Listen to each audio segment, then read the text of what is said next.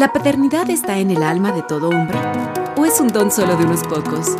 ¿Cuál debe ser el legado de un padre para sus próximas generaciones? Los próximos minutos cuentan entre los mejor invertidos de tu día. Aquí nos entrenamos para que nuestros hijos nos digan, con papá por siempre.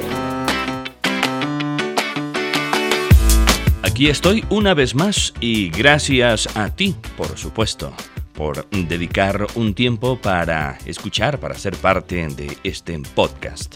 Y como te había dicho en el capítulo anterior, hoy quiero conversar sobre cómo, desde nuestra experiencia paternal, es decir, siendo ejemplos, podemos a la vez educar, desafiar, en este tiempo podría decirse también, a que nuestros hijos sean todo unos caballeros y me encontré un pasaje bíblico que quiero compartir contigo. Está en el libro de Proverbios y dice así, de más estima es el buen nombre que las muchas riquezas, y la buena fama más que la plata y el oro. Con mucha frecuencia me he encontrado que cuando hablo de la fama, de la reputación, muchas personas creen a la vez que es algo que se trata solamente en el contexto del glamour, de la farándula, y a veces consideramos que la fama y la reputación eh, es eh, algo superficial, que no sería digno de ser hablado y, mucho menos practicado desde nuestra cultura, llámese judeo-cristiana, desde nuestros valores. Pero la reputación y la fama es algo que está en la Biblia como un estilo de vida que tiene que ser considerado también. Así que vamos a conversar un poquito de eso y cómo desde esa construcción de tener buena reputación, de tener buena fama en nuestro trato hacia las demás personas, nosotros podemos construir también un hijo que sea caballeroso, que tenga la fama de ser todo un caballero. Entonces vamos por el principio.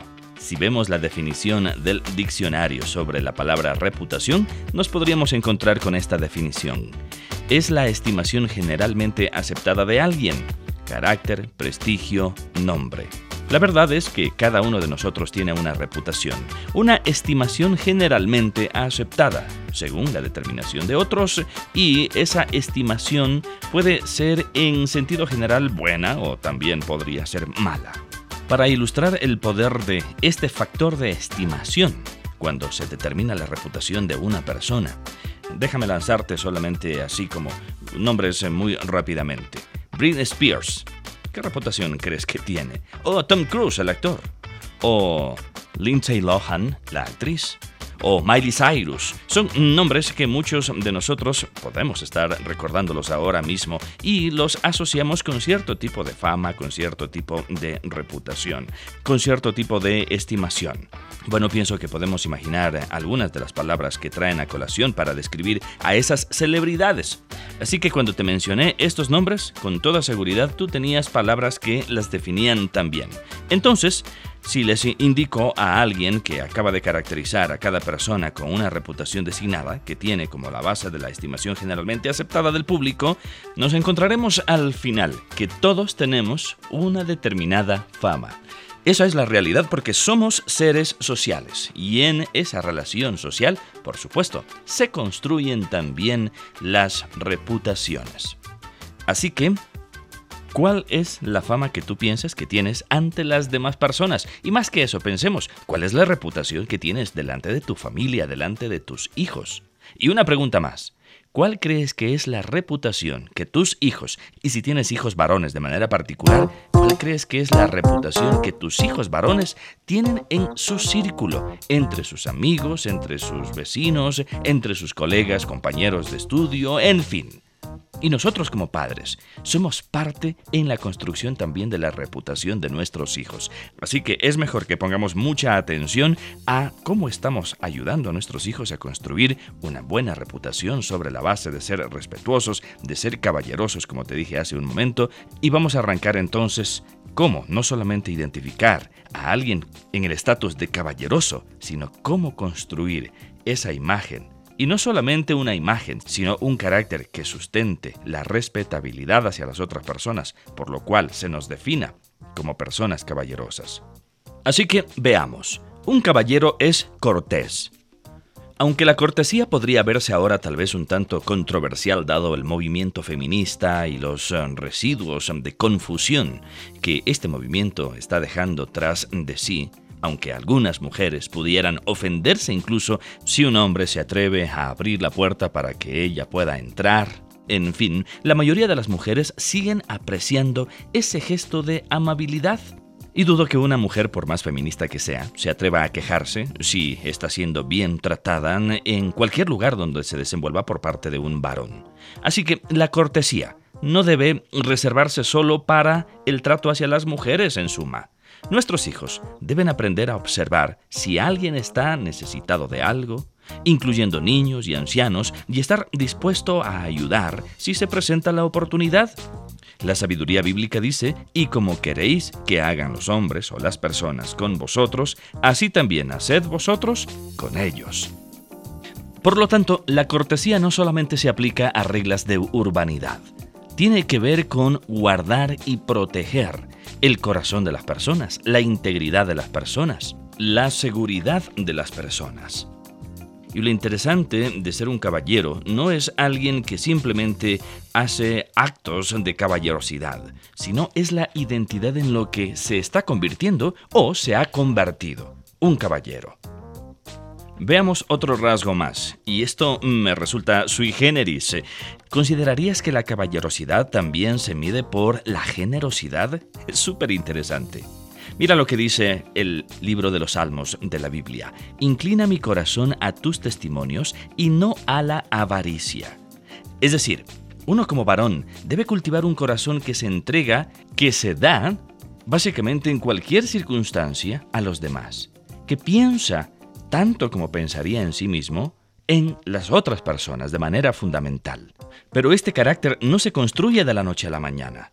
Es una responsabilidad de nosotros como papás enseñarles desde pequeñitos, desde infantes a nuestros hijos a ser generosos. Y es algo que debemos empezar a hacer desde nuestra casa.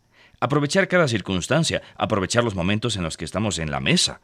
Déjame graficarte este cuadro.